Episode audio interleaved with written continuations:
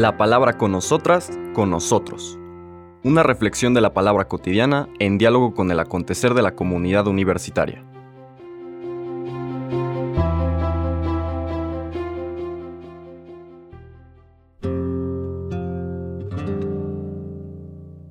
Hola, buenos días. Bienvenidas, bienvenidos a la palabra con nosotras, con nosotros. Hoy lunes 30 de enero empezamos la cuarta semana del tiempo ordinario siguiendo el Evangelio de San Marcos.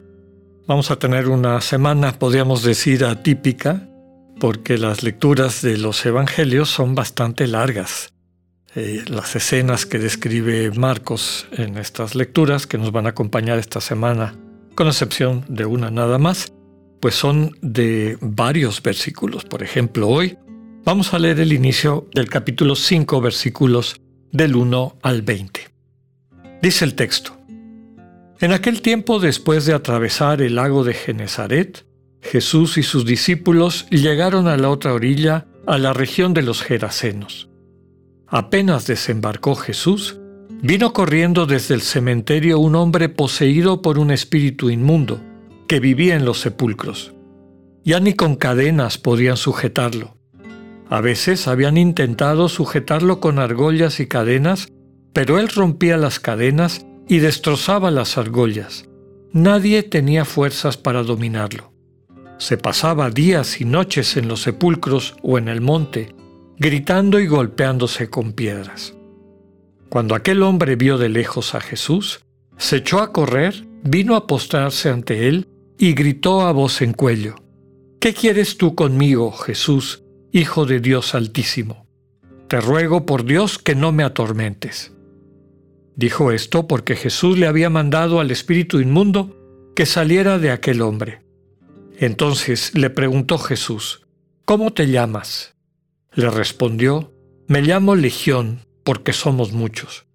Y le rogaba con insistencia que no los expulsara de aquella comarca. Había allí una gran piara de cerdos, que andaban comiendo en la falda del monte. Los espíritus le rogaban a Jesús, déjanos salir de aquí para meternos en esos cerdos. Y él se lo permitió. Los espíritus inmundos salieron del hombre y se metieron en los cerdos, y todos los cerdos, unos dos mil, se precipitaron por el acantilado hacia el lago y se ahogaron. Los que cuidaban los cerdos salieron huyendo, y contaron lo sucedido en el pueblo y en el campo. La gente fue a ver lo que había pasado. Se acercaron a Jesús y vieron al antes endemoniado, ahora en su sano juicio, sentado y vestido. Entonces tuvieron miedo, y los que habían visto todo les contaron lo que había ocurrido al endemoniado y lo de los cerdos. Ellos comenzaron a rogarle a Jesús que se marchara de su comarca. Mientras Jesús se embarcaba, el endemoniado le suplicaba que lo admitiera en su compañía, pero él no se lo permitió y le dijo, Vete a tu casa a vivir con tu familia y cuéntales lo misericordioso que ha sido el Señor contigo. Y aquel hombre se alejó de ahí y se puso a proclamar por la región de Decápolis lo que Jesús había hecho por él. Y todos los que lo oían se admiraban palabra del Señor. Como les decía, una escena larga, compleja. Vamos a tratar de rescatar algunos puntos importantes para nuestra meditación. En primer término, hablar de que toda esta zona, el lago de Galilea, relativamente extenso para las dimensiones del lugar, tenía pueblos a sus orillas de distintas etnias. Y en esta orilla este y sureste estaba ocupado por pueblos de lengua griega y por lo tanto de religión también griega, lo que normalmente llamamos paganos. La capital era Gerasa o Gadara, de las dos maneras se les conocía. En Marcos vamos a ver en las próximas escenas cómo Jesús va atravesando una y otra vez el lago, de un lado a otro, va y vuelve, va y vuelve, subrayando esta extensión de su mensaje que va más allá del pueblo de Israel para tocar también la vida de los paganos. De alguna manera podríamos decir que este endemoniado de Gerasa, este hombre poseso, es un símbolo del mundo pagano, dominado por el mal. Posesión de espíritus inmundos, vivir entre muertos, dañarse a sí mismo. Básicamente describe la situación triste de deshumanización de quien está desvinculado de Dios, del Dios vivo. Varios elementos interesantes tienen que ver con esta simbología. Quien está alejado de Dios vive en los sepulcros, es decir, entre muertos, de alguna manera es como si estuviera muerto. Está vivo, desde luego, interactúa con Jesús, pero su vida es la de, la de un muerto, la de alguien que no está plenamente en uso de su condición, de su dignidad humana. Habían tratado de controlarlo, eh, de sujetarlo, dice el término una y otra vez, pero no lo habían podido controlar. Quien está así, poseído por el mal, causa mal a la gente que le rodea y por eso la gente que le rodea trata de sujetarlo sin éxito. Y finalmente, cómo desarrolla o describe que quien está así dominado por el mal termina haciéndose daño a sí mismo, golpeándose con piedras, etc. Otro elemento importante del relato de Marcos es que este espíritu del mal reconoce a Jesús. ¿no? Va corriendo, se postra ante él, es decir, reconoce su superioridad y le grita. ¿no? Eso también es interesante. Interactúa con Jesús a gritos. No tiene la capacidad de un diálogo, podríamos decir, más humano. Lo que quiere es evitar el tormento que percibe con la llegada de Jesús. ¿Qué quieres tú conmigo? Lo reconoce como hijo del Dios Altísimo. No me atormentes. Qué paradoja que invoca a Dios. Te ruego por Dios que no me atormentes.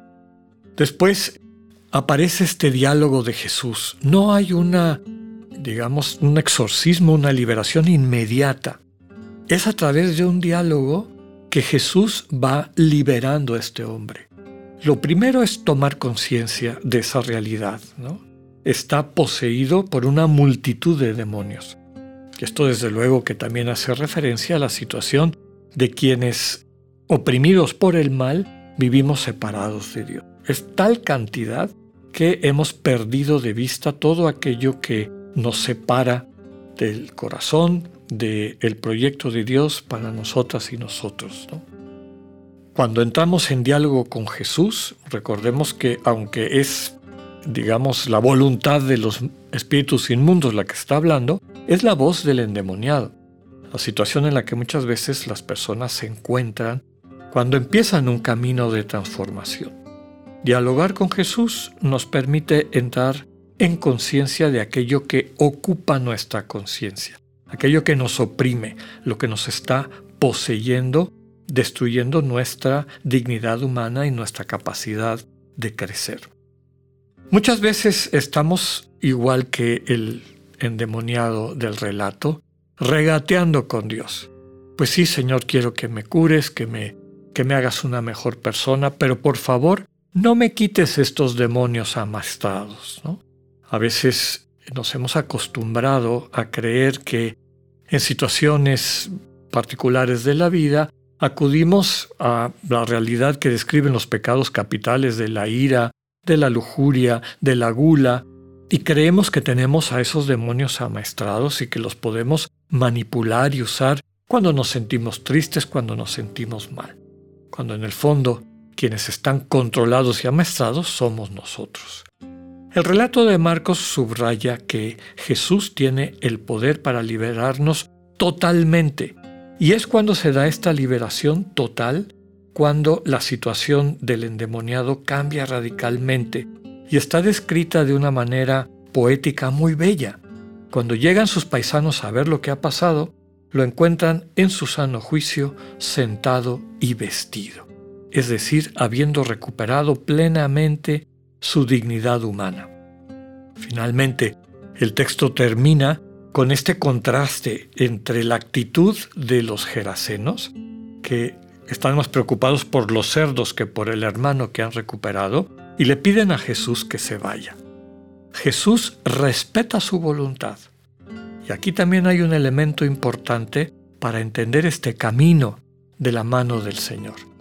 Cuando lo sacamos de nuestras vidas, el Señor se va. Siempre está disponible, pero respetando nuestra voluntad. Finalmente envía al hombre que se ha recuperado como misionero a su gente.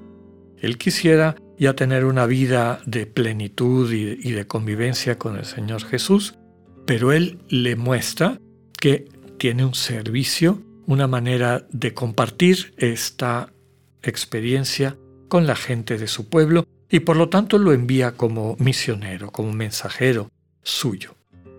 Que sepamos dejar al Señor liberarnos de todo aquello que nos oprime y así convertirnos en heraldos, en mensajeros de su buena noticia.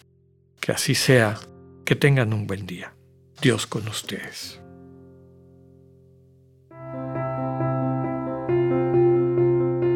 Acabamos de escuchar el mensaje del Padre Alexander Satirka. Escúchalo de lunes a viernes a las 8.45 de la mañana por radiveroleón.com o a través de nuestra app gratuita para iOS y Android. Radivero León, no todo está dicho.